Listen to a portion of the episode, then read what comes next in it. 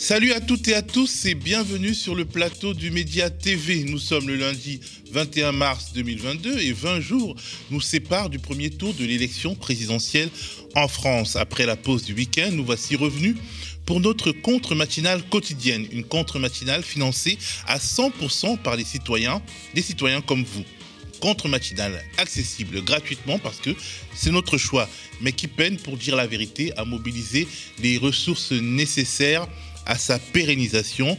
Rejoignez-nous, devenez socio-abonné du média ou faites-nous un don de préférence mensualisé. La contre-matinale du média, épisode 112, c'est parti.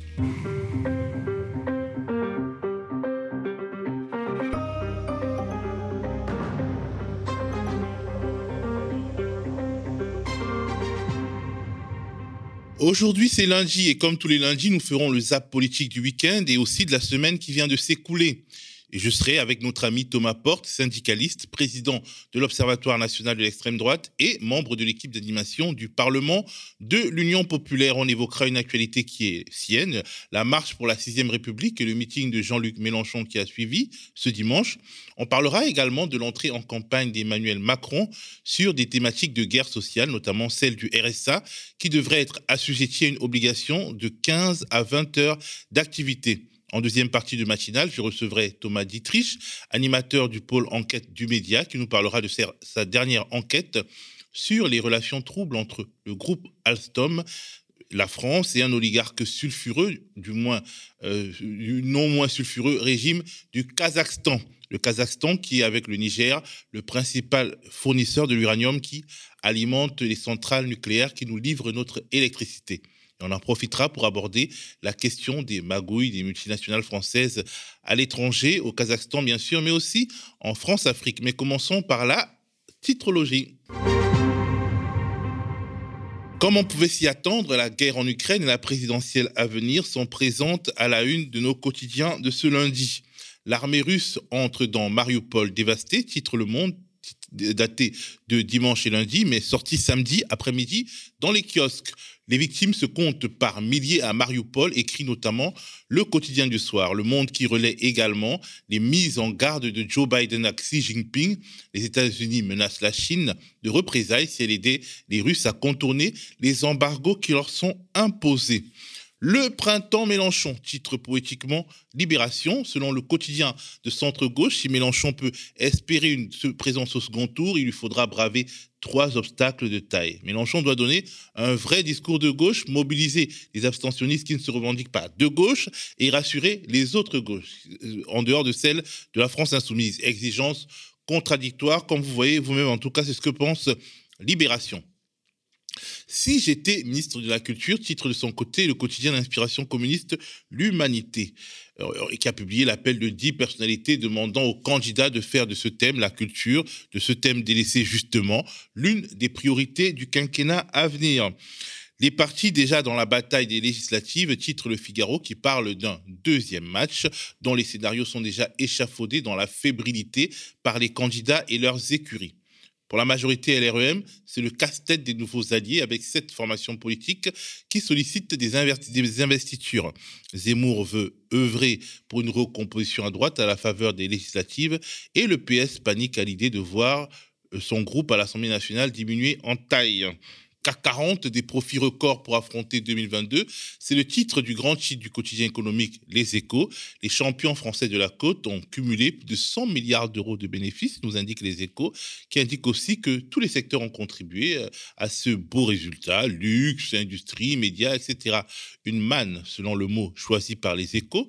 Bienvenue pour surmonter les difficultés qui s'annoncent côté de la presse indépendante en ligne, deux articles que j'ai épinglés. D'abord, cet article de la journaliste indépendante Fanny Pigeot pour Reporter. Bolloré quitte l'Afrique après avoir exploité la forêt. Un article qui nous explique qu'avec la cession de ses activités logistiques, Bolloré va sans doute abandonner ses intérêts dans l'exploitation forestière et le commerce des bois tropicaux africains.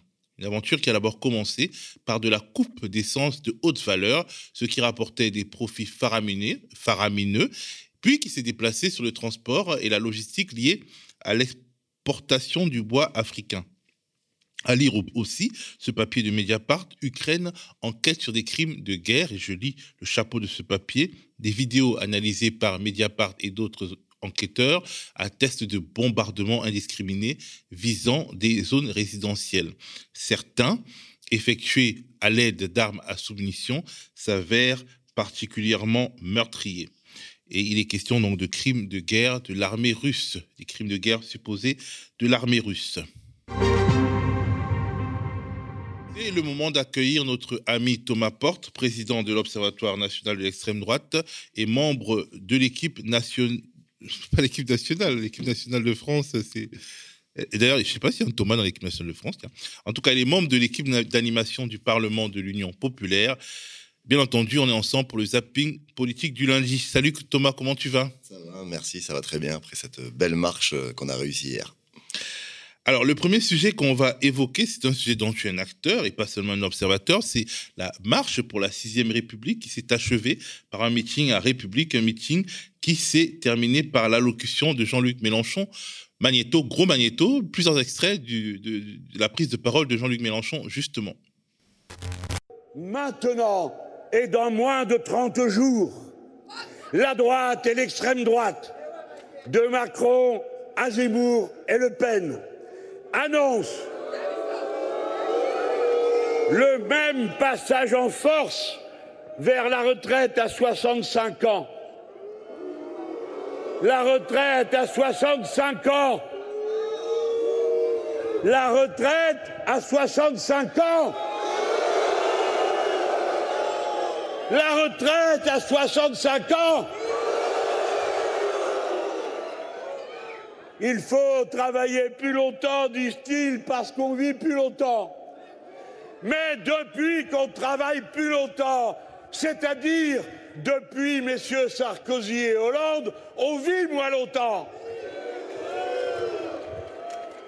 Avec le gouvernement de l'Union populaire, nous passerons au contraire à la retraite à 60 ans. Et il n'y en aura pas une inférieure au salaire minimum qui est reconnu comme le SMIC, c'est-à-dire 1400 euros pour une carrière complète de 40 annuités. Et jamais, pour qui n'a pas une carrière complète, moins de 1000 euros pour qui que ce soit. Choisissez, tranchez la retraite à 65 ans avec Macron ou la retraite à 60 ans avec Mélenchon. Si l'Union populaire l'emporte, il y aura le même jour le décret sur l'augmentation du SMIC à 1400 euros net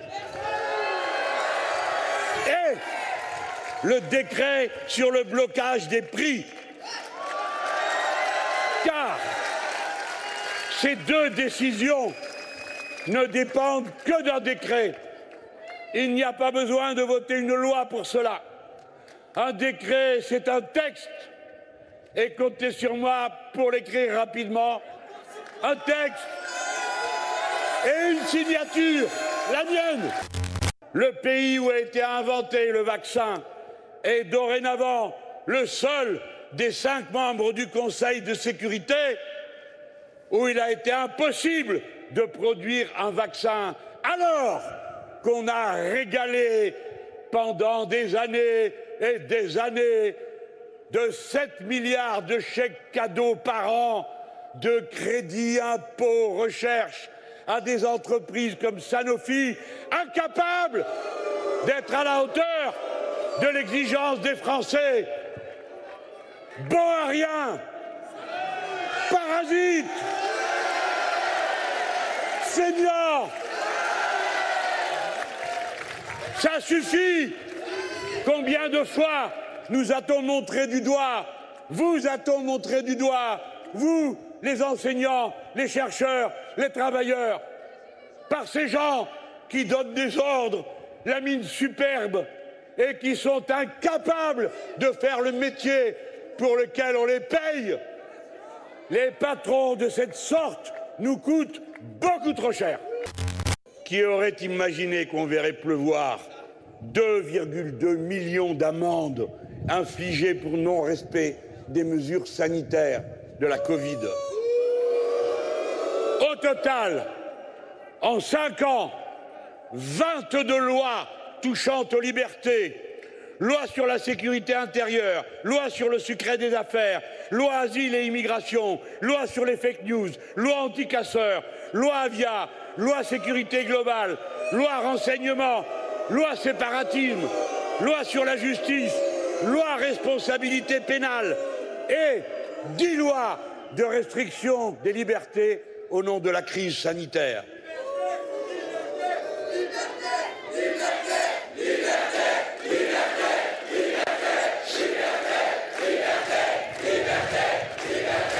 Et cela, après qu'on ait vu en 30 ans 16 lois contre le terrorisme et 32 lois contre la délinquance, dont jamais une seule n'a donné lieu à un bilan.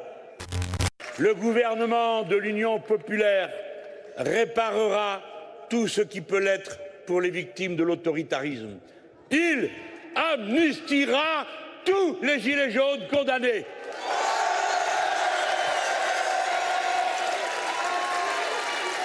Il garantira et s'assurera du reclassement et de l'indemnisation des victimes d'amputation et d'éborgnement dont la vie a été brisée par la violence policière. Il interdira l'usage de matériel offensif et les techniques de neutralisation physique mortelles. Il interdira la technique du nassage. Il réintégrera les personnels de santé chassés de l'hôpital. Il amnistiera les militants écologistes et syndicalistes réprimés par les abus de pouvoir. Le 10 avril,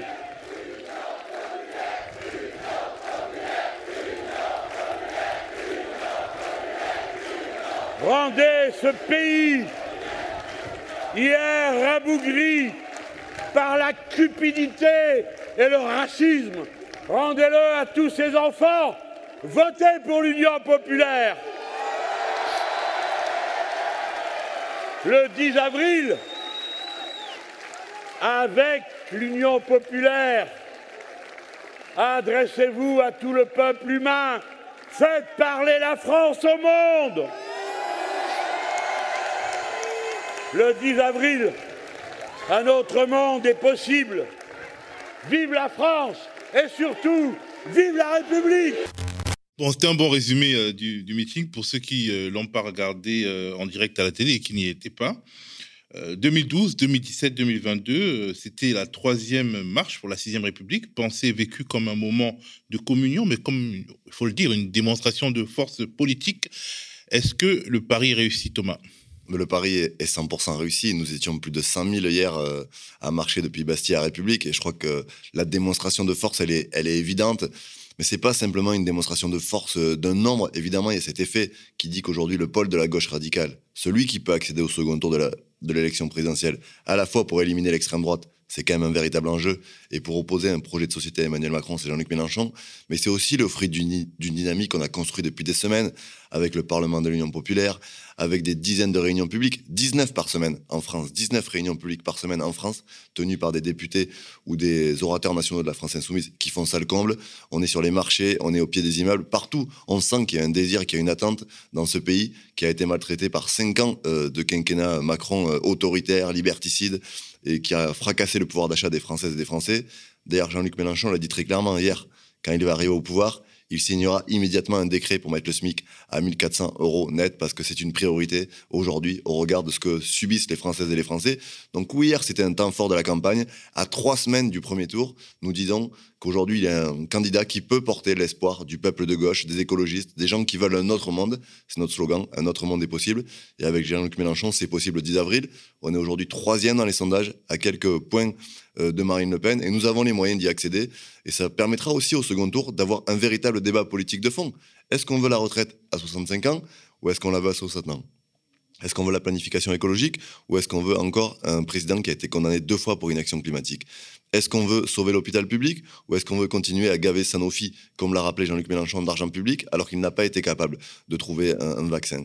Est-ce qu'on veut un régime autoritaire qui maltraite les manifestations ou est-ce qu'on veut revoir le maintien de l'ordre et amnistier les gilets jaunes qui ont été euh, maltraités par les forces de l'ordre? Voilà le projet que porte Jean-Luc Mélenchon, celui d'une sixième république pour des nouveaux droits, pour la souveraineté populaire, pour l'expression du peuple et le respect de la dignité humaine. C'est l'enjeu qui est face à nous et je crois qu'on on est à un moment historique parce qu'on est sur une période où le réchauffement climatique est déjà là, il faut changer de trajectoire. Et avec Jean-Luc Mélenchon, on peut le faire le 10 avril. Il y a aussi une sorte de course contre la montre qui s'est engagée parce que effectivement euh, la, dynamique est au même niveau, euh, disons si on compare les dates qu'en 2017, mais l'élection a lieu euh, plus tôt et donc il ne reste plus que trois semaines. Trois semaines, c'est pas beaucoup. Est-ce que tu penses que ça peut être suffisant pour ramener les abstentionnistes euh, finalement euh, dans les bureaux de vote et aussi pour convaincre euh, bah, d'autres fractions de la gauche que c'est le bon geste à faire. Je crois que c'est le meeting de hier, il a aussi vocation à s'adresser à toutes celles et ceux qui aujourd'hui sont indécis, sont éloignés de la politique, qui voient leurs conditions de vie se dégrader et qui se disent bah, la politique c'est pas pour moi, ça ne m'intéresse pas. Si vous avez un candidat et un programme, c'est Jean-Luc Mélenchon qui peut changer la vie des gens, qui peut améliorer votre quotidien. Il reste trois semaines, c'est vrai. C'est à la fois beaucoup et peu à la fois. Et moi, je veux dire un message à toutes celles et ceux qui nous écoutent aujourd'hui, euh, qui nous regardent et qui veulent faire gagner Jean-Luc Mélenchon. Il faut aller au pied des immeubles, il faut aller sur les marchés, il faut aller à la sortie des magasins, il faut convaincre. Notre travail, il est important à toutes et à tous, c'est-à-dire il faut aller chercher les voix une par une parce que c'est ce qui nous a manqué en 2017. Il a manqué, je crois, deux voix par bureau de vote pour que Jean-Luc Mélenchon soit au second tour. Aujourd'hui, on sait faire, on a des outils pour mobiliser les gens, mais la responsabilité, elle est collective. Il faut que chacune et chacun, on soit sur le terrain pendant trois semaines pour aller euh, chercher ces voix-là. C'est possible d'être au second tour. On nous disait il y a quelques mois, euh, la candidature de Jean-Luc Mélenchon, c'est pas possible, la gauche n'existe pas dans ce pays. Si la gauche, elle existe dans ce pays, c'est Jean-Luc Mélenchon, c'est le Parlement de l'Union populaire, et nous allons être au second tour avec le formidable travail que nous avons engagé et que nous allons poursuivre pendant ces trois semaines jusqu'au 10 avril. Alors, au-delà de la forme, Jean-Luc Mélenchon a évoqué la thématique de l'élection présidentielle qui serait, selon ses mots, un référendum social en mettant en avant des thèmes justement dont on a déjà parlé, la retraite à 60 ans, le SMIC à 1400. Est-ce que tu penses que l'opinion française est réceptive à ces thématiques là où on a travaillé Elle a été travaillée au corps pendant de nombreuses années pour qu'elle se préoccupe de la sécurité, de l'immigration, de l'identité, etc. Est-ce que, euh, alors que justement euh, les angoisses liées à l'inflation post-Covid et, et l'inflation euh, liée à la guerre en Ukraine, est-ce que ça rend l'opinion plus sensible à ces thématiques sociales que ce qu'on aurait pu imaginer. contrairement à ce qu'on a tenté de nous faire croire pendant des, mois, les préoccupations euh, majeures des Françaises et des Français, des citoyens de ce pays, c'est le pouvoir d'achat et après c'est l'écologie. C'est ça qui préoccupe les gens. Un, sur le quotidien, parce qu'ils voient bien que les factures, euh, elles s'accumulent, les tarifs augmentent et les salaires stagnent, voire baissent. Donc il n'y a pas le moyen. Les gens sont dans une survie aujourd'hui. Ils arrivent. C'est pas une question de vivre ou de pas vivre, c'est une question de survivre au quotidien. Et la question environnementale, parce que ils sont préoccupés par l'avenir et ils voient bien que leurs gamins vont grandir dans un monde qui sera absolument pourri si on continue comme ça. Donc je crois que Jean-Luc Mélenchon, il a réussi aussi à réinstaller ces thèmes dans la campagne. Et tu parlais du travail de SAP euh, de certains médias dominants ou, de certains partis politiques. Euh, le JDD a fait un sondage il y a quelques semaines. C'est quand même pas une officine de la France Insoumise qui dit que 77% euh, des Français veulent la retraite à 60 ans. Donc oui, cette élection, c'est aussi un référendum pour savoir quelle politique sociale on veut dans ce pays. Est-ce qu'on veut pouvoir vivre dignement de son travail? Est-ce qu'on veut pouvoir profiter de la retraite? Ou est-ce qu'on veut, comme euh, Emmanuel Macron, la mettre à 65 ans quand on sait que 25% des plus pauvres décèdent avant 62 ans Est-ce qu'on veut que le travail y paie? Est-ce qu'on veut que les salariés aient des droits? Parce qu'Emmanuel Macron, n'oublions pas, il a inversé la hiérarchie des normes. Jean-Luc Mélenchon l'a rappelé. C'est-à-dire qu'il n'y a plus de protection aujourd'hui quasiment pour les salariés qui sont livrés aux désidératas du patronat et avec un rapport de force défavorable. Donc oui, on s'adresse aussi à tous ces gens-là, à ce monde du travail, à ces ouvriers, à ces salariés qui souffrent, qui voient leur salaire qui n'augmente pas. Et nous, on prendra des décisions très importantes puisqu'on considère qu'aujourd'hui, le SMIC, on doit le mettre à 1400 euros net. Et deuxième chose, garantie d'autonomie, elle sera à 1063 euros Parce que pour nous, dans ce pays, il ne doit pas y avoir une personne en dessous du seuil de pauvreté. Alors, euh, euh, Jean-Luc Mélenchon n'a pas vraiment fait appel aux appareils politiques euh, de gauche, aux autres appareils. On a parlé dans la titrologie de Libération qui disait qu'une des trois, une des trois tâches de Mélenchon, c'était de rassurer les autres gauches. Il n'a pas essayé, en tout cas, il n'a pas essayé de parler aux, appareils. Je crois qu'il n'a pas besoin de les rassurer. Il suffit d'écouter le discours d'hier pour voir quel est le programme de Jean-Luc Mélenchon, qui est un programme de gouvernement, qui est un programme de gauche, qui est un programme qui répond aux aspirations populaires. Et notre responsabilité, elle n'est pas de s'adresser aux dirigeants des appareils politiques, elle est de s'adresser aux militantes et aux militants euh, de ces mouvements politiques, de s'adresser aux citoyens. C'est les gens qui vont faire l'élection. C'est les citoyens qui se déplacent dans les urnes, qui vont euh, décider le 10 avril avec leur bulletin de savoir quel monde ils veulent. On a fait euh, le choix, justement, avec le Parlement de l'Union populaire, d'avoir une démarche de rassemblement qui parte de la base avec des gens qui s'engagent dans la campagne, qui sont pas des dirigeants euh, politiques, qui sont des militants syndicaux, associatifs, qui sont des responsables euh, politiques, mais pas euh, des chefs de parti. On a encore eu des gens qui nous ont rejoints ce week-end. Je pense à Michael Ouamen, qui était un syndicaliste, qui a mené la lutte contre Goodyear, la multinationale, Sofia Chouvia. Pour nous, c'est très important la fille de Cédric Chouviat qui, a été tué par, qui son papa la mourir police. entre les mains de la police et qui, euh, jusqu'à présent, n'était pas engagé à politique et dit au regard de ce qui se passe, au regard de moi, ce que j'ai subi, de ce que subissent de nombreuses familles dans ce pays, je m'engage avec Jean-Luc Mélenchon. Donc on voit qu'il y a quelque chose qui se passe et notre message, il est véritablement à la population, aux gens. Le 10 avril, vous avez les moyens de changer les choses de façon assez simple. C'est un aller-retour au bureau de vote avec le bulletin euh, L'avenir en commun de Jean-Luc Mélenchon. Vous pouvez décider de sortir des logiques libérales qu'a imposé Emmanuel Macron et les différents gouvernements, parce qu'il ne faut pas les oublier, pour porter une société de partage, de justice sociale, de respect, de dignité humaine. Et véritablement, oui, un autre monde est possible. Et pour ça, il faut voter Jean-Luc Mélenchon. Ah, quand je disais euh, rassurer les autres appareils de gauche, je pense notamment à ce qui a fait la une du, Figaro, les législatives. Euh, en fait, les appareils politiques euh, hors France Insoumise, hors Union Populaire, considèrent qu'il y a une sorte de deuxième match et que si on, si on laisse Jean-Luc Mélenchon arriver au second tour, il sera en trop forte position en vue législative et qu'il va essayer d'écraser les autres. Ça, c'est quelque chose qu'on entend. Oui, mais c'est un calcul qui est absolument euh, catastrophique parce qu'on reconstruit pas, on construit pas une gauche sur des ruines. Et euh, l'intérêt des gens, c'est d'avoir un candidat de gauche et de rupture euh, déjà au second tour de l'élection présidentielle et qui soit président de la République. si on commence à faire déjà des calculs sur les élections législatives en, en pensant qu'on sera peut-être pas au second qu'on va perdre, euh, vous savez très bien comment ça se passe euh, dans la Ve République. Le vainqueur de l'élection présidentielle, derrière, il bénéficie euh, souvent d'une prime pour appliquer son programme. Il a de très nombreux députés. On sait en plus très certainement qu'Emmanuel Macron va dissoudre l'Assemblée nationale pour provoquer des élections anticipées, donc avec un débat sur ces élections-là qui va être très resserré. Donc on ne pourra pas véritablement mener un contre-projet ou un contre-débat. Je crois que c'est pas sérieux. D'ailleurs, la France Insoumise s'est adressée euh, euh, au Parti communiste, s'est adressée aux écologistes avec des lettres sur les élections législatives où on a proposé un certain nombre de choses. Mais ce qui nous nous préoccupe aujourd'hui, c'est pas les élections législatives, c'est le premier tour de l'élection présidentielle. Vous l'avez dit tout à l'heure, il reste trois semaines. Donc nous, ces trois semaines, on va pas les passer à discuter d'accords euh, hypothétiques aux élections législatives. On va mettre toutes nos forces dans la bataille pour d'abord envoyer Jean-Luc Mélenchon au second tour. C'est ça pour nous la priorité. effectivement, je lisais ce matin, avant de venir, euh, certains propos dans Libération, euh, notamment du Parti Socialiste, qui qualifie Jean-Luc Mélenchon d'ennemi et qui, presque pour eux, il ne doit pas être au second tour parce que c'est un danger pour la gauche. Je crois que c'est absolument irresponsable, mais c'est aussi. ça témoigne aussi de l'état ça témoigne surtout que ça ne les dérange pas que, que le Front National soit au second tour avec Macron. C'est ça qui est, qui est, qui est totalement euh, surréaliste. C'est-à-dire qu'aujourd'hui, la candidature de Jean-Luc Mélenchon, ce que j'ai dit tout à l'heure, elle permet d'accéder au second tour et de porter un projet de société qui est le nôtre, mais elle permet aussi d'éliminer l'extrême droite du jeu. Et c'est quand même pas euh, mineur comme sujet dans le pays. Est-ce qu'aujourd'hui, la gauche, elle n'a pas intérêt à se dire ne pas envoyer l'extrême droite au second tour, c'est quand même une bonne nouvelle on entend les propos de Marine Le Pen et d'Éric Zemmour en longueur de journée. Si on les élimine du premier tour de l'élection présidentielle, je crois que c'est une très bonne nouvelle. Et pour les éliminer, il faut se positionner derrière la candidature de Jean-Luc Mélenchon, qui est aujourd'hui le candidat le mieux placé, qui est troisième, qui est devant Valérie Pécresse, qui est devant Éric Zemmour, qui continue sa dynamique. Et ce que nous avons réalisé hier, euh, place de la Bastille, avec 100 000 personnes, aucune autre force de gauche peut le faire. Donc nous, on continue à tendre la main à tous ces gens de gauche, à tous ces militantes, à tous ces citoyens qui veulent changer les choses. Venez dans l'Union populaire, votez Jean-Luc Mélenchon le 10 avril. Venez nous rejoindre à la campagne, prenez votre part dans ces trois dernières semaines parce qu'on a véritablement besoin de vous. Chaque voix va compter. On passe désormais à Emmanuel Macron qui a présenté jeudi son programme à Aubervilliers. Il a évoqué notamment une sorte de réforme du RSA aux allures franchement punitives. On regarde un petit magnéto à ce sujet. L'obligation de consacrer 15 à 20 heures par semaine pour une activité permettant d'aller vers l'insertion professionnelle, soit de formation en insertion, soit d'emploi, et d'être mieux accompagné, de dire il n'y a pas simplement une prestation, mais aussi un accompagnement. Et au fond, ce que je souhaite faire avec cette réforme du RSA, c'est exactement ce que nous sommes en train de déployer depuis quelques semaines avec le contrat d'engagement jeune pour les 18-25 ans.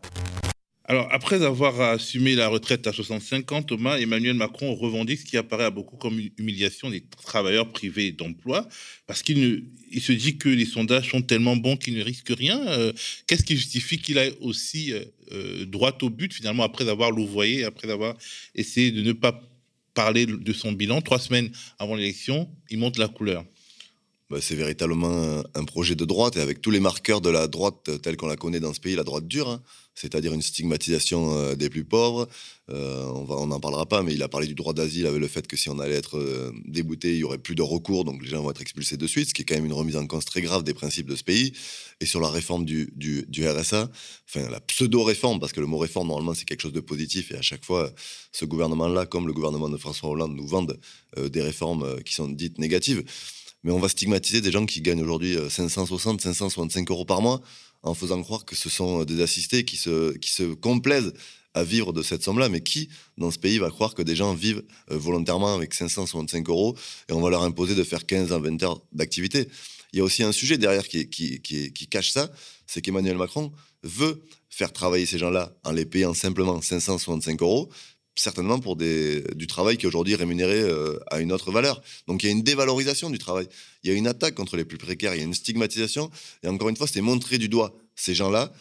Et quand on, leur demande de justifier quelque part ce qui, touche le RSA, mais euh, quand on regarde encore une fois dans les annonces de Macron l'argent qu'il va verser à des entreprises, les exonérations euh, de cotisations, là il n'y a aucune contrepartie qui est demandée. Donc on voit qu'il y a toujours un deux poids deux mesures, et c'est le logiciel d'Emmanuel Macron. N'oublions pas que ça, je termine là-dessus, n'oublions pas que sa première mesure, quand il est arrivé au gouvernement en 2017, ça a été en parallèle euh, de supprimer euh, l'impôt de solidarité sur la fortune 3 milliards et de faire les poches des plus fragiles avec la réforme des appels où il leur a pris 5 euros. Bah, euh, surtout, ce qui est assez troublant, c'est que, bon, alors, ils se sont défendus à la République en marche en disant qu'il s'agissait d'activité et pas de travail. Parce que s'il s'agit de travail, ce serait un travail en dessous du SMIC. Exactement, mais je crois qu'il joue sur les mots et on voit ce qui se dessine, c'est-à-dire un travail de plus en plus précarisé, euh, avec euh, une stigmatisation des plus fragiles. On voit en plus qu'aujourd'hui, le RSA, tel qu'il est fait, euh, ne permet pas forcément un retour à l'emploi. Toutes les études le disent, les gens qui sont au RSA depuis des années, c'est difficile de les réinsérer dans l'emploi. Donc il faut changer de braquet, il faut changer de politique. C'est aussi pour ça qu'avec Jean-Luc Mélenchon, nous, on propose la garantie d'autonomie qui sera de 1063 euros euh, net, je l'ai dit tout à l'heure, pour que personne ne soit en dessous du seuil de pauvreté.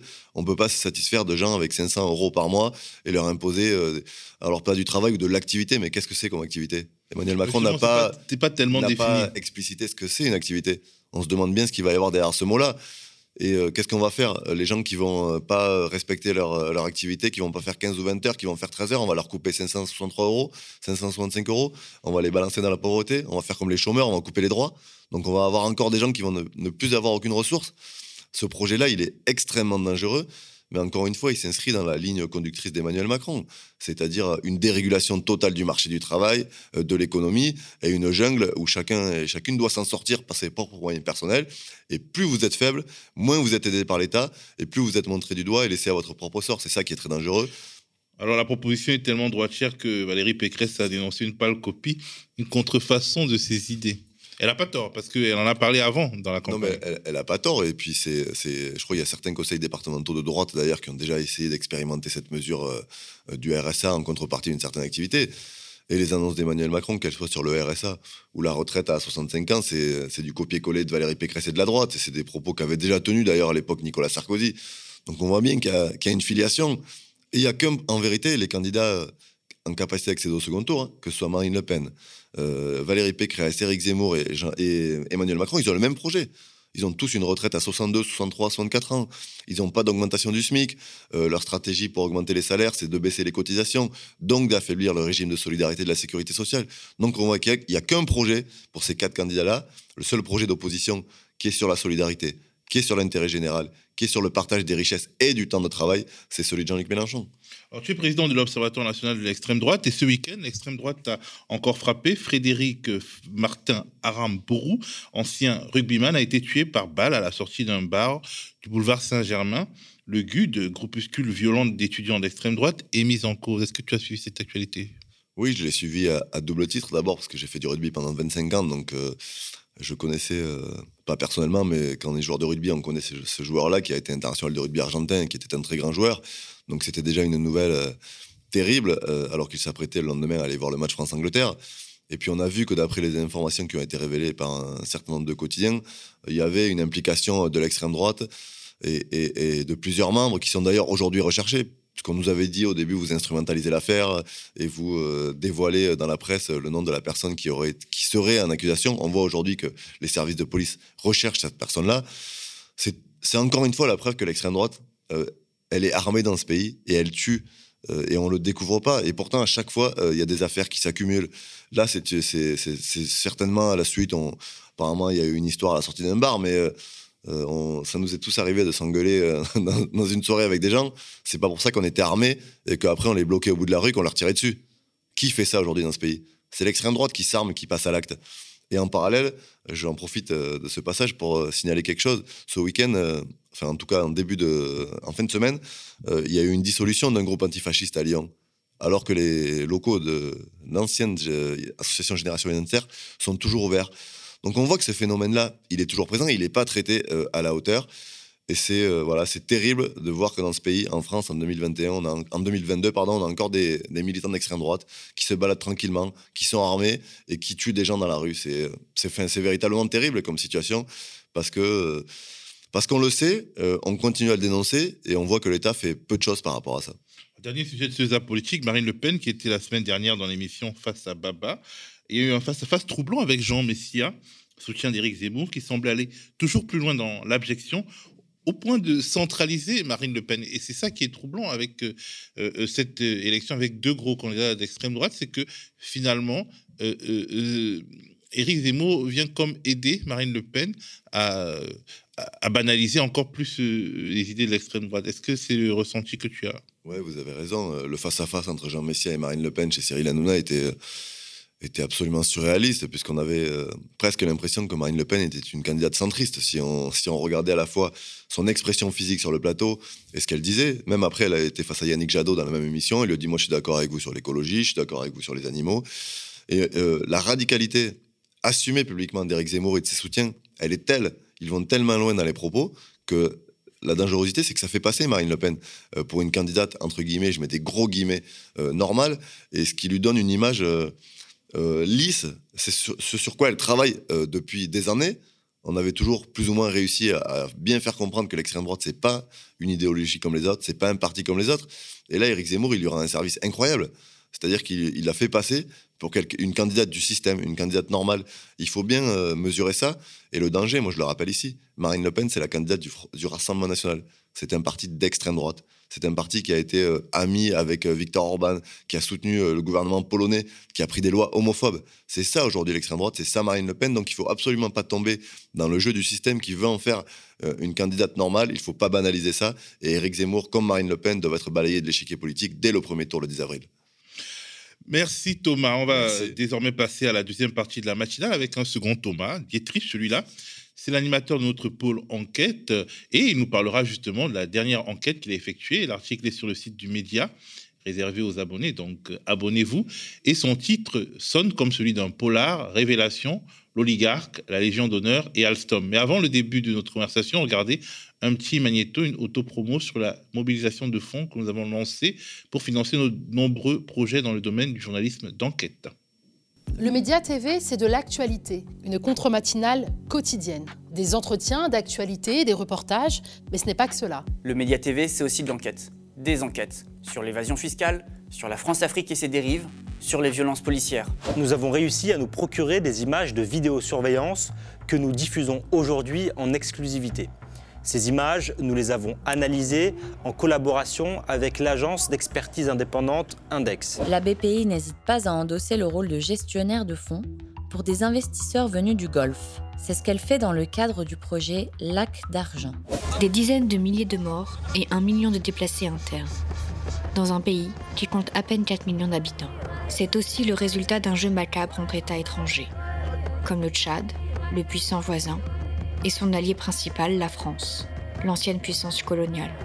Quelques semaines avant l'élection présidentielle, alors que la machine à étouffer les vérités qui dérangent est en marche, nous avons décidé d'accélérer notre production d'enquêtes. Des enquêtes sur des figures politiques de premier plan. Des enquêtes qui se rapprocheront de plus en plus de la Macronie, des gouvernants et de ce qu'ils préféreraient cacher aux électeurs, surtout en ce moment. Pour finaliser ces enquêtes et lancer de nouveaux chantiers, nous avons besoin de votre soutien. Pour bien entendu payer les équipes qui travaillent et travailleront sur ces sujets. Mais aussi, malheureusement, pour provisionner les frais d'avocat, car nos adversaires ont des moyens et n'hésitent pas à recourir aux procédures Bayon. Plus votre mobilisation financière sera forte, plus nous aurons les moyens de nos ambitions, les moyens d'aller au-delà de ce que les puissants laissent transparaître à travers une communication bien rodée. Face à la grande offensive des pouvoirs et des oligarques contre le journalisme d'enquête, celui qui dérange et dévoile, imposons notre plan B citoyen, faisons vivre l'investigation sur le Média TV.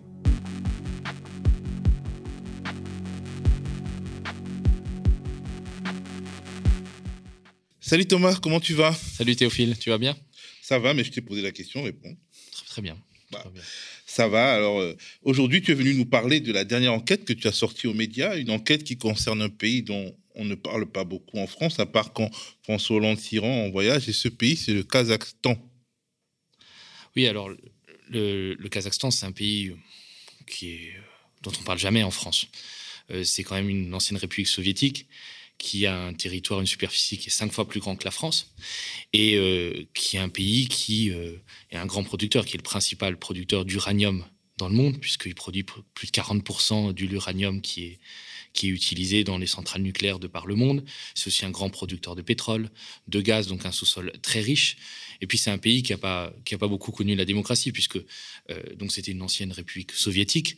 En 1991, quand il y a eu l'indépendance de toutes ces républiques soviétiques, euh, ce pays d'Asie centrale, ce grand pays d'Asie centrale, euh, a vu l'ancien premier ministre de la République soviétique devenir le président. Donc c'était qui est devenu un autocrate, qui a été réélu avec plus de 90% des voix à chaque élection, qui s'appelle Nursultan Nazarbayev. Évidemment, tout ça s'accompagne de répression, d'arrestation d'opposants. En 2019, euh, Nazarbayev a cédé le pouvoir à un de ses, euh, de ses proches qui s'appelle euh, Dj- euh, Tokayev, mais il n'en reste pas moins qu'il avait, il avait gardé la réalité du pouvoir puisqu'il était président d'un conseil de sécurité qui était une sorte de, de soviet suprême. C'était si vrai que quand Nazarbayev a quitté le pouvoir, la première décision de son successeur, c'était de rebaptiser la capitale du prénom de, de Nazarbayev. Donc la capitale du Kazakhstan s'appelle aujourd'hui euh, Nur-Sultan. Et il y a eu un événement qui s'est passé euh, début, euh, début de l'année, début de cette année, qui était assez inattendu, c'est qu'il y a eu des manifestations, euh, des émeutes qui ont commencé d'abord sur une contestation sur la hausse des prix du gaz et qui ont pris une ampleur complètement folle, menaçant de, de renverser le régime qui était là depuis, depuis l'indépendance en 1991. Et il a fallu que le Kazakhstan fasse appel à l'allié- russe, puisque euh, ce pays-là, qui est frontalier avec la Russie, est resté dans l'orbite de la Russie et de Vladimir Poutine. Et, Vla- et Vladimir Poutine a envoyé des troupes au Kazakhstan rétablir l'ordre au prix de, de centaines de morts, euh, de milliers d'arrestations. Et c'est vrai qu'on n'en a absolument pas parlé en France, mais ça s'explique aussi parce que euh, on a des liens économiques très forts avec le Kazakhstan. Euh, c'est notre premier fournisseur euh, d'uranium, alors ça dépend des années, euh, mais c'est à peu près à égalité avec le Niger. C'est notre deuxième fournisseur de, pétrole brut. Et il y a eu des, événements assez incroyables qui sont passés quand même en France. À un moment, il y a le principal opposant kazakh qui s'est réfugié en France, il s'appelle Mukhtar Abiazov, qui est un oligarque, qui est un ancien ministre de l'énergie, qui est un banquier. Et le Kazakhstan l'accuse de malversation financière, de détournement quand il était à la tête d'une banque. En fait, la réalité, c'est qu'on veut mettre la main dessus euh, et le faire extrader au Kazakhstan parce qu'il est opposant et forcément, il risque sa vie. Et donc, euh, en 2013, il avait été euh, arrêté à Aix-en-Provence, dans le sud de la France. D'ailleurs, il y avait eu des révélations sur les liens qu'entretenaient les magistrats qui s'occupaient du dossier avec les avocats qui étaient proches du Kazakhstan, donc des liens qui normalement n'auraient pas dû avoir lieu. Et à l'époque, Manuel Valls avait quand même signé le décret d'extradition de cet opposant-là, bien qu'il risquait sa vie s'il était. Euh, bah, connaissait la nature du régime. Bien sûr, évidemment. Et cet opposant-là, Mokhtar Bezov, qui vit tout, toujours en France d'ailleurs, dont les poursuites viennent d'être abandonnées, euh, n'a dû son salut qu'à euh, une décision du Conseil d'État qui a annulé euh, le décret d'extradition et donc il a pu rester en France. Et tout ça s'explique par les liens qu'on a, a avec, avec le Kazakhstan, qui depuis la fin des années 2000 est devenu un Eldorado pour les entreprises françaises. Bien sûr, Orano se fournit, euh, donc Areva puis Orano se fournit en uranium euh, là-bas, mais Nicolas Sarkozy avait signé de gros gros contrats avec le Kazakhstan pour près de 2 milliards d'euros. D'ailleurs, il y avait des contrats qui avaient beaucoup intéressé la justice. On avait vendu 45 Eurocopters, qui est devenu après Airbus Hélicoptère, avait vendu 45 hélicoptères à l'État kazakh et on avait soupçonné qu'il y avait eu des rétrocommissions euh, données à l'entourage de Nicolas Sarkozy. Euh, et donc voilà, il y a eu un certain nombre de gros contrats qui ont été signés sous Sarkozy et sous Hollande, et notamment euh, au, bénéfice de l'entreprise Alstom, qui est notre géant français des transports et de l'énergie. En tout cas, on va déjà regarder des, images de François Hollande qui, qui, euh, disons, situe un peu euh, l'atmosphère dans laquelle euh, ces relations se déploient. Le rire et la politesse du désespoir, c'est peut-être ça. Prise à l'issue d'un tête-à-tête entre les deux présidents, la photo a été publiée puis retirée du compte Instagram du service de presse kazakh. Trop tard, l'image s'est répandue comme une traînée de poudre sur les réseaux sociaux. Les médias s'emparent du moment. Le député PS de l'Essonne dénonce un acharnement il y a une forme de land bashing dès son élection qui euh, ne sert euh, évidemment pas ses intérêts, mais qui sert, surtout ne sert pas les intérêts euh, de la nation et de la France. Du pain béni pour les internautes qui ne manquent pas de détourner le cliché. Un président qui se plie à la tradition, ça n'est évidemment pas une première. Nicolas Sarkozy ou encore Jacques Chirac se sont prêtés au jeu quand Jacques Chirac allait à Tahiti, était couvert de fleurs, de chapeaux, etc on souriait de manière bienveillante. Si on juge euh, François Hollande ridicule à travers cette image, euh, c'est d'abord parce que son image est très instable. D'autres photos collent à la peau du président de la République. On se souvient du fameux scooter ou encore de ce gros plan capté lors d'une rentrée scolaire. Bon, on a un peu rigolé, mais disons, on va parler maintenant du fond de ton enquête. Cet oligarque dont tu parles dans cette enquête, qui s'appelle Kens Rakishev, a des liens troubles, et notamment avec notre pays, la France. Oui, alors effectivement, euh, le, régime kazakhstanais s'articule autour d'un clan au pouvoir, un clan d'oligarques qui sont enrichis très rapidement au début des années 90, comme dans la grande majorité des républiques soviétiques, où il y a des gens qui ont fait très vite fortune. Et euh, autour de Nazarbayev, on a euh, quelques oligarques et on a un monsieur qui s'appelle euh, Kenes Rakishev. Alors, il est proche de Nazarbayev, on le surnomme le portefeuille de Nazarbayev, mais c'est aussi le gendre de Imangali Tasmagambetov, j'arrivais à le dire, qui, est, qui a été longtemps le Premier ministre, le ministre des Affaires étrangères, donc un très proche, une sorte de bras droit de Nazarbayev. Donc, cet homme d'affaires-là siège dans le conseil d'administration de plusieurs sociétés, notamment Kazakhstan euh, Engineering, qui est une société publique kazakhstanaise, mais en même temps euh, fait, euh, fait des affaires, fait des business. alors, c'est un, un, personnage qui a des liens assez trop, puisque c'est l'ami intime de Ramzan Kadyrov. Et dans l'enquête que, que, j'ai faite, on a révélé des photos de, de Kenes Rakishev et de Ramzan Kadyrov en week-end à la montagne. Je ne sais pas si on va pouvoir les voir, mais qui ont des armes. Kenes Rakishev lève l'index un peu comme le, font les, les djihadistes de Daesh. Donc, un entourage assez troubles. Et euh, ce, milliardaire-là, ce Kenneth Rakishev, a notamment des liens avec euh, Joe Biden, le fils, euh, le fils de Joe Biden, et aussi Hunter le prince Biden. Hunter Biden.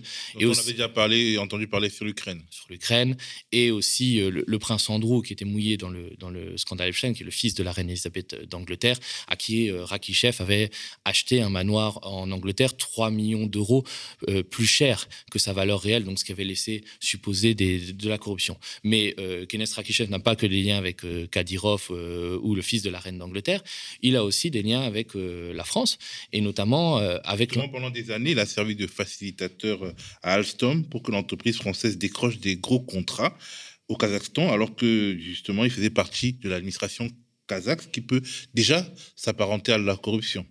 Oui, c'est-à-dire que, en fait, euh, effectivement, ce que je te disais tout à l'heure, c'est que Nicolas Sarkozy vient signer des grands contrats à la fin des années 2000 et euh, Alstom obtient euh, la construction du tramway d'Astana, qui est la capitale kazakh qui va devenir en 2019 Nour Sultan. Donc, il y a un énorme chantier qui est près de 1,5 milliard d'euros. Alstom obtient d'ailleurs d'autres contrats, que la construction d'une usine, on va fabriquer des locomotives, hein, ce qui, qui marche actuellement.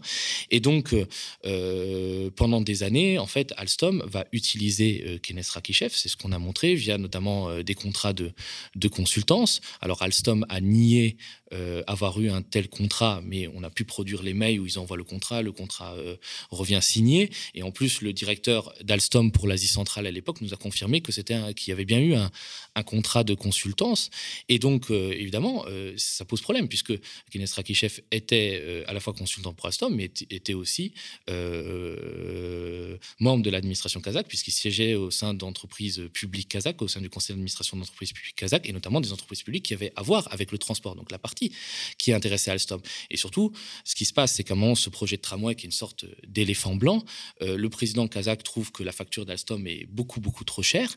Et euh, Alstom va passer par Kenes Rakishev pour faire passer des messages à la fois au président euh, kazakh, mais aussi au maire d'Astana, qui n'est autre que le beau-père de, de, de, de Kenes Rakishev. Et ce que va faire Alstom, parce que c'est encore plus, la corruption est encore plus flagrante que ça, c'est qu'ils vont proposer d'autres opportunités, d'autres business à Kenes Rakishev. C'est-à-dire, en gros, en échange, tu nous aides euh, à avoir euh, ce, à mettre en place ce contrat de tramway, ce gigantesque contrat avec 5 milliards de, dollars.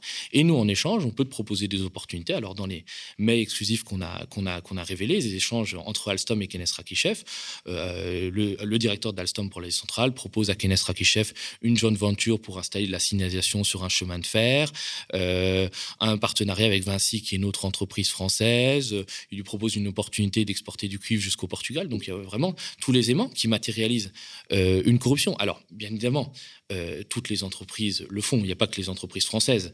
mais c'est vrai que c'est pas la première fois qu'Alstom se retrouve mêlé à ça. On se souvient qu'en 2013, un des cadres d'Alstom avait été arrêté aux États-Unis, euh, qui s'appelle Frédéric Pirochi, qui avait été accusé par le FBI d'avoir participé à des faits similaires de corruption en Indonésie et en Égypte. Et Pirochi avait été utilisé comme une sorte d'otage dans la guerre que livrait euh, General Electric à Alstom et qui avait fini par le fait que General Electric avait racheté la branche d'énergie d'Alstom. Et à l'époque, le ministre de l'économie d'alors, qui est un certain Emmanuel Macron, n'avait pas levé le petit doigt. Mais quelque part, la corruption de, nos élites expose la France à des représailles américaines très intéressées et donc euh, met en péril l'intérêt national. Bien sûr, il y a un principe d'extraterritorialité, de extraterritorialité, on y est arrivé, du droit américain, du droit américain, qui fait qu'évidemment euh, euh, la justice américaine sert de bras armé pour euh, mettre à mal certaines entreprises qui peuvent concurrencer. C'est des entreprises américaines.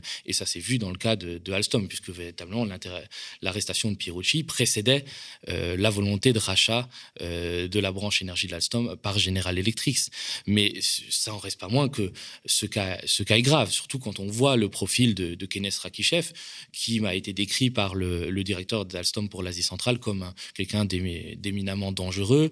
On l'a vu avec ses liaisons troubles avec euh, Ramzan Kadyrov. Il faut quand même se souvenir qu'aujourd'hui, euh, les troupes tchétchènes de Ramzan Kadyrov interviennent en Ukraine. On a même suspecté que Ramzan Kadyrov s'est rendu en Ukraine pour euh, aller combattre et appuyer l'armée de Vladimir Poutine dans son invasion de, de l'Ukraine. Mais voilà, Alstom, pendant des années et des années, à euh, financer ce, monsieur-là, à utiliser ce qu'est Rakijev, cet oligarque, tout en sachant que c'était pas euh, un enfant de cœur. Mais ça a servi à rien puisque euh, finalement le beau-père de Kenes Rakijev a quitté la mairie d'Astana et le président Nazarbayev a fini par geler le projet. D'ailleurs, on m'a raconté que ça s'est passé. le président d'Alstom, qui était Patrick Cron à l'époque, s'est rendu à, Astana pour signer le contrat. Et à 7 h du matin, le jour de la signature du contrat, on est venu lui dire que finalement c'était fini, que le Kazakhstan ne signerait pas. Et euh, euh, ça a été donné, euh, ce fameux contrat-là de, tramway qui était en fait, ce qu'on appelle LRT, c'est un transport léger sur rail, c'est un peu un mélange entre tramway et métro, c'est une sorte de métro à, tramway aérien, a fini complètement à l'abandon avec des suspicions de détournement de fonds de centaines de millions d'euros. Et si vous allez dans la capitale kazakh, qui est aujourd'hui Nour Sultan, vous pouvez voir encore les piliers de ce tramway qui en fait qui a jamais été terminé. Évidemment, Alstom a joué une part peu glorieuse dans cette, dans cette aventure. Alors, Kenneth Rakishev, puisqu'on en reparle, le fameux oligarque euh, d'Alstom, a même tenté de s'acheter une Légion d'honneur française pour 200 000 euros. Est-ce que tu peux nous raconter cette histoire qui est quand même assez rocambolesque? Oui, alors c'est assez rigolo, puisque euh, à côté de, cette corruption, en fait, il touche des commissions euh, dans le cadre de partenariats avec des entreprises étrangères et notamment françaises.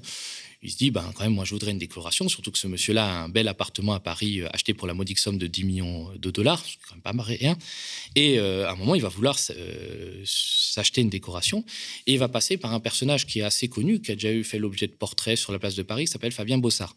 Alors, Fabien Bossard, c'est euh, il est directeur d'un obscur think tank qui a eu la bonne idée, par exemple, en 2016, de proposer Vladimir Poutine pour le prix Nobel de la paix et a décerné euh, Ramzan Kadyrov, euh, Ramzan Kadyrov un prix pour sa lutte contre le terrorisme. Donc des prises d'opposition. Fabien Bossard est considéré comme un peu un homme euh, lige de Moscou, un proche de Moscou, qui est proche de certains, de certains oligarques. Et ce Kenneth Rakishev va passer par Fabien Bossard pour lui dire bon, est-ce que tu peux me trouver une légion d'honneur? Et Bossard lui dit bah, écoutez, pas de problème, pas de problème, mais ça va vous coûter 200 000 euros. Donc on a effectivement Kenneth Rakishev verse la somme sur un, en plus sur un compte euh, d'une société de Fabien Bossard aux, Seychelles. Et euh, effectivement, 6-7 mois plus tard, euh, Fabien Bossard lui envoie une photo de sa décoration en disant J'ai eu votre décoration, c'est super. D'ailleurs, on va pouvoir continuer à travailler ensemble. Et Kenneth Rakishev lui donnera d'autres contrats de, de, lobbying à faire pour des montants allant jusqu'à plusieurs centaines de milliers d'euros. Alors, ce qui est donc effectivement, on voit une sur les échanges de mails qu'on a pu avoir, on voit une breloque, mais bon, ça peut aussi s'acheter euh, sur Amazon pour 50 euros. Donc, on a voulu vérifier auprès de la grande chancellerie de la Légion d'honneur si cette Légion d'honneur était véritable, parce que effectivement, les liens incestueux qu'il y a entre la France et le Kazakhstan, surtout à cette époque, hein, c'était en 2014 où François Hollande se rend au Kazakhstan, on l'a vu en superbe tenue traditionnelle, euh, ben, aurait pu expliquer qu'un proche de Nazarbayev comme Kenneth Rakishev reçoive une Légion d'honneur. Eh ben, figure-toi que c'est quelque chose que je ne savais pas, c'est-à-dire que les récipiendaires étrangers de la Légion d'honneur ne sont pas publiés au, au journal officiel. Donc il est impossible de savoir si la Légion d'honneur de Kenneth Rakishev est une vraie Légion d'honneur où a été faux que lui a fourni euh, Fabien Bossard.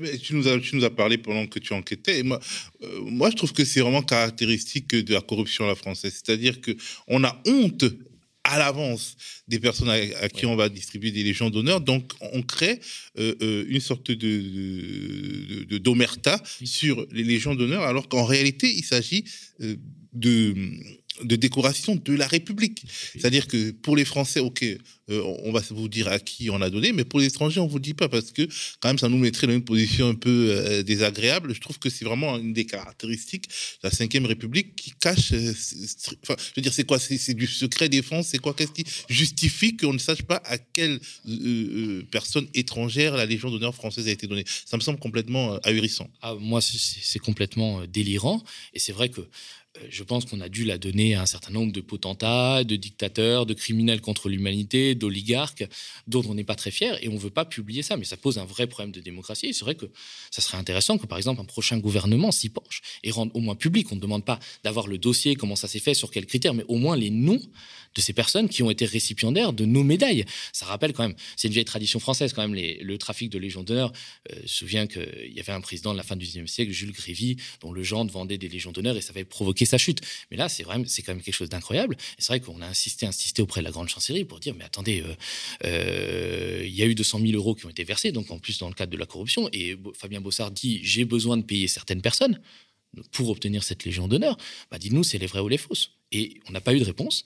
Et on a contacté alors Monsieur Bossard, euh, qui a fait semblant, euh, qui a enlevé sa photo de profil sur WhatsApp, qui a dit que c'était pas lui, et qui après nous a menacé de nous faire appeler par un grand cabinet d'avocats londoniens qu'on n'a jamais eu au téléphone par ailleurs, qui nous a jamais appelé.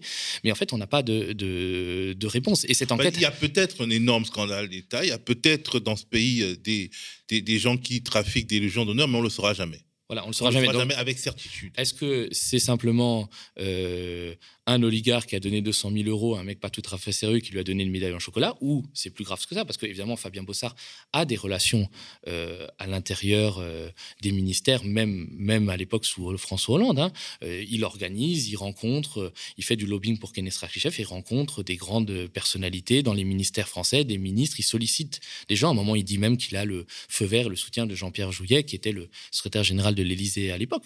Donc, est-ce que peut-être on aurait donné une médaille à Kenes Rakifev, à cet oligarque euh, adepte d'un islam radical, intime de Ramzan Kadyrov, et aujourd'hui on en aurait honte et on voudrait le cacher? Peut-être, on ne saura pas. Alors, le, Kazakhstan, ce n'est pas seulement les oligarques, c'est aussi d'immenses richesses du sous-sol, et notamment l'uranium indispensable au fonctionnement de nos centrales électriques nucléaires. Hein. Et la guerre en Ukraine et le fait que le Kazakhstan soit allié de Moscou, est-ce que ça peut impacter nos livraisons en uranium? Est-ce qu'il euh, y a une sorte de levier euh, de Vladimir Poutine sur la France? Alors, de levier d'action, le, chantage. Le, cas, effectivement, dire la France, jusqu'à la fin des années 2000, euh, misait beaucoup sur l'Afrique et notamment le Niger pour produire son uranium. Et puis, il y a eu des événements, notamment euh, 10 employés d'Areva qui, en 2010, ont été enlevés au nord du Niger, ce qui a fait que euh, l'exploitation de l'uranium en Afrique euh, devenait plus dangereuse. Donc, on s'est reporté vers des zones soi-disant plus sûres. En tout cas, c'est vrai que au Kazakhstan ou en Ouzbékistan, on risque pas d'enlever les employés d'Areva et de les prendre en otage. Et c'est vrai qu'aujourd'hui, le Kazakhstan représente près de 30% de, nos importations d'uranium, l'Ouzbékistan un peu plus de, 15%, et ce sont des anciennes républiques soviétiques qui sont dans l'orbite de, de, Moscou. Pour l'instant, il n'y a pas de sanctions contre euh, les oligarques kazakhstanais, comme il peut en avoir contre les oligarques russes euh, auxquels on fait payer l'invasion en Ukraine. Euh, et c'est vrai que le Kazakhstan et l'Ouzbékistan ne savent pas trop sur quel pied danser.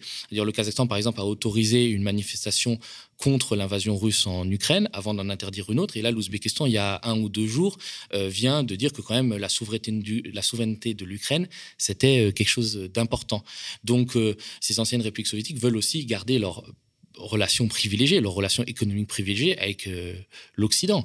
Et je pense qu'ils n'hésiteront pas à se démarquer dans une certaine mesure euh, des positions prises par Moscou, même si euh, le Kazakhstan reste quand même très tributaire de Moscou. On l'a vu en janvier dernier, quand le régime était sur le point de tomber, quand les forces de sécurité étaient dépassées. Il y a eu dans la capitale économique des émeutes, des ministères qui ont été saccagés, des bâtiments officiels détruits. Ben, le régime kazakh a fait appel en urgence à l'armée russe et c'est l'armée russe qui est venue rétablir l'ordre. On a quand même encore besoin. Euh, un peu la France-Afrique de la Russie. Voilà, c'est un peu la France-Afrique de la Russie. Euh, donc on a encore besoin du grand frère russe. Alors va-t-on de nouveau devenir euh, dépendant du Niger pour notre uranium, alors même que la présence française est très contestée au Sahel et que Areva, qui s'appelle maintenant Urano, n'a pas un bilan très glorieux là-bas? C'est-à-dire pour justement ne pas être prise en otage par euh, une sorte de, de, jeu lié à la guerre en Ukraine. Est-ce qu'il faut, est-ce que les, dirigeants français, les dirigeants d'Orano vont retourner sur le Niger et est-ce que ça peut fonctionner alors que bah, on a parlé euh, ici même de bah, euh, des, des, deux jeunes qui avaient été tués à Terra par l'armée française parce qu'ils Terra au Niger mmh. parce qu'ils contestaient la, la, présence militaire française. Est-ce que c'est le retour au Niger qui s'annonce? Alors la part de, l'uranium nigérien dans, les importations françaises a baissé dans la décennie 2010, c'est-à-dire c'est tombé de environ 30% à 15%, effectivement avec cette volonté de diversification d'Areva vers euh, l'Asie centrale. Mais on peut voir qu'en 2019-2020, cette part est remontée. 2019, c'était 25% euh, pour le Niger et 2020, c'est même 35%. Euh, donc il y a de nouveau un, intérêt stratégique et économique au Niger, même si les mines euh, notamment d'Arlit, sont en train de s'épuiser, même si le gisement d'Imouraren, je ne sais pas si tu te souviens, c'était ce, grand, hmm. ce grand gisement euh, où à la fin des années 2000, on promettait que euh, ça allait fournir de l'uranium pour, pour toute la France. Et c'est vrai que, Pour des siècles et des siècles. Et c'est vrai que la France importe environ entre 8, et 8 000 et 9 000 tonnes d'uranium par an, et le gisement d'Imouraren est censé produire jusqu'à était censé produire jusqu'à 5 000 tonnes. Donc ça allait couvrir plus de la moitié des besoins en uranium français pour faire tourner nos centrales nos centrales nucléaires.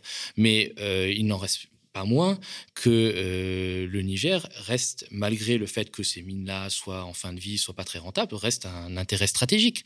Il y a la présence russe qui se fait de plus en plus puissante à côté au Mali. Tout juste à côté au Mali, donc il y a la présence russe. En gros, à côté, l'Ouzbékistan est à côté de la Russie, et donc la Russie a pardon, le Kazakhstan et l'Ouzbékistan, la Russie euh, peut euh, avoir la main en cas de radicalisation des conflits sur ces deux pays-là. Et la Russie peut aussi avoir la main sur le Niger où l'armée française est positionnée, mais juste à côté, il y a le Mali et euh, il y a une jeunesse qui n'en peut plus de la France-Afrique. Oui, alors en fait, il y a deux choses. C'est-à-dire qu'il y a l'influence russe qui se fait grandissante dans l'ancien précaré français, euh, qui s'est faite en Centrafrique, où euh, la France a été mise de côté, qui se fait au Mali, où la France euh, a annoncé son retrait militaire du Mali. Effectivement, on se base beaucoup sur le Niger, qu'on a fait un peu l'épicentre de la lutte contre le terrorisme au Sahel, puisqu'aujourd'hui, on ne peut plus partir du Mali.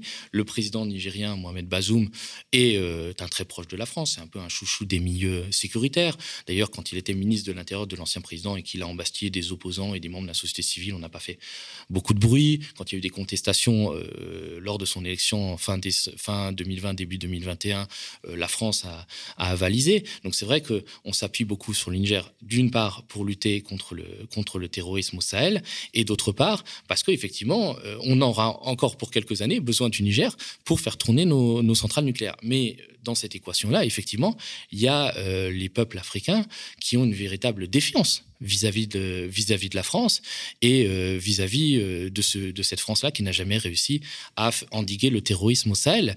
Euh, on l'a vu, effectivement, t'en parlais en, en, novembre dernier, quand l'armée française, un convoi de l'armée française est passé au Niger, il y a une manifestation de jeunes et l'armée française a ouvert le feu, tuant trois manifestants désarmés. Donc il y a une vraie colère contre cette France-Afrique et aussi contre l'entreprise Areva, qui est aujourd'hui devenue Urano, qui pendant des années a exploité l'uranium au Niger en faisant fi de toutes les normes environnementales. C'est-à-dire aujourd'hui, euh, à Arlit, vous avez euh, toutes les habitations, tout est contaminé.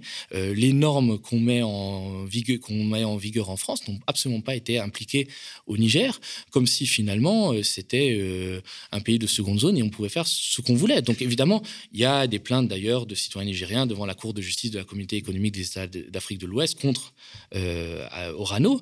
Et c'est vrai que ça alimente la défiance vis-à-vis de la France et vis-à-vis de ces multinationales qui finalement euh, peuvent être considérées comme des faunées de l'impérialisme français.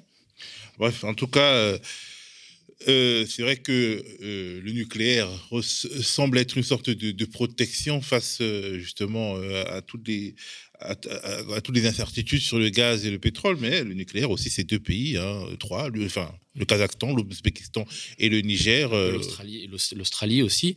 Alors, euh, le fait de dire que la France est là uniquement au Sahel pour, euh, pour protéger les sites nucléaires, je ne pense pas que c'est vrai. Mais ça rentre en ligne de compte et ça rentre d'autant plus en ligne de compte qu'encore aujourd'hui, on a plus de 30% de notre uranium qui est importé du Niger. Alors, on aurait eu encore beaucoup de, thématiques à évoquer, mais bon, on va poser une dernière question. Finalement, ces grands projets pharaoniques que tu décris dans ton enquête euh, sur le Kazakhstan, c'est un peu euh, une habitude des entreprises françaises dans des pays gouvernés par des régimes un peu autocratiques hein, pour euh, être faire dans la litote. Et finalement, ces grands projets ne voient jamais le jour, ou alors, quand ils voient le jour, ils ne servent pas aux populations. Alors c'est vraiment vrai, c'est vrai que cet éléphant blanc que je décris au Kazakhstan, qui n'a jamais vu le jour et en fait qui n'aurait pas été utile à la population, c'est quelque chose qui est très, euh, très utilisé en Afrique. Euh, je ne sais pas si tu te souviens du fameux projet de train de Bolloré qui devait partir d'Abidjan, qui devait passer par le Burkina, le Niger et retomber au Bénin et qui aurait coûté un milliard d'euros, qui a jamais vu euh, le jour. Parce que en fait, la France a une, a une arme absolument économique, absolument fatale. C'est ce qu'on appelle le contrat de désendettement et de développement. C'est-à-dire ce contrat là c'est euh, vous avez euh, la Côte d'Ivoire, par exemple, a une dette vis-à-vis de la France. Alors, on vous annule cette dette. On est des grands seigneurs. déjà une dette contractée dans des conditions spéciales. Odieuse par euh, des potentats qui, évidemment, se sont mis dans les poches et n'ont pas utilisé cet argent, cet aide au développement pour développer leur pays. Et donc, on annule cette dette, mais en échange, on va réinvestir cette dette sous forme d'aide au développement. Sauf que cette aide au développement, elle est conditionnée et on va l'attribuer à des entreprises. C'est le cas, par exemple, pour la Côte d'Ivoire, qui a signé plus de 3 milliards de ces contrats de désendettement et développement, et notamment avec ce projet euh, absolument pharaonique, c'était l'éléphant blanc, qui est le métro euh, d'Abidjan, qui va coûter 1,5 milliard d'euros, sans, euh, sans qu'on sache si ça va plus servir à Alstom, à Bouygues et à des gens qui vont se faire des commissions, ou est-ce que ça va servir au, peuple ivoirien? Et donc, évidemment, on, est très friand en France de ces grands contrats-là, où on va pouvoir donner des sommes folles à des entreprises françaises française. Oui, il va pouvoir avoir aussi plein de commissions, de rétrocommissions, que ce soit pour la classe politique locale ou la classe politique française. Mais derrière, les populations euh, ne, ne, voient pas la couleur de ces investissements. Donc finalement, c'est pas de l'aide au développement, c'est de l'aide aux multinationales françaises. Et, et de, l'aide aux, entremetteurs de tout poil. En tout cas, merci beaucoup Thomas.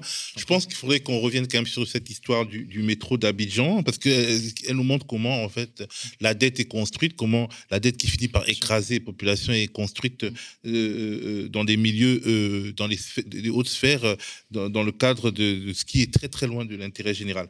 Alors le média remet sur pied son pôle investigation avec Thomas pour aider à ce projet ambitieux, participer jusqu'au 31 mars, ça veut dire qu'il faut faire vite, à notre cagnotte spéciale enquête. Notre premier objectif est de 50 euros 50 000 euros et nous n'en sommes qu'à 34 000 pour l'instant. Nous n'avons pas les, millions du Kazakhstan, donc nous comptons sur vous. Aidez-nous à atteindre ce, ce premier objectif, c'est important. Allez sur enquête.lemediatv.fr et faites un geste. Merci d'avoir été avec nous. Voilà, la contre matinale du média, c'est terminé pour aujourd'hui. Revenez ce soir, euh, notamment pour euh, euh, les autres programmes. Revenez aussi demain parce que nous serons avec vous. N'oubliez pas, notre survie dépend de vous, de vos dons. Devenez abonné sociétaire du média ou faites-nous un don mensualisé de préférence. Engagez-vous à nos côtés pour nous aider à porter votre voix. Merci.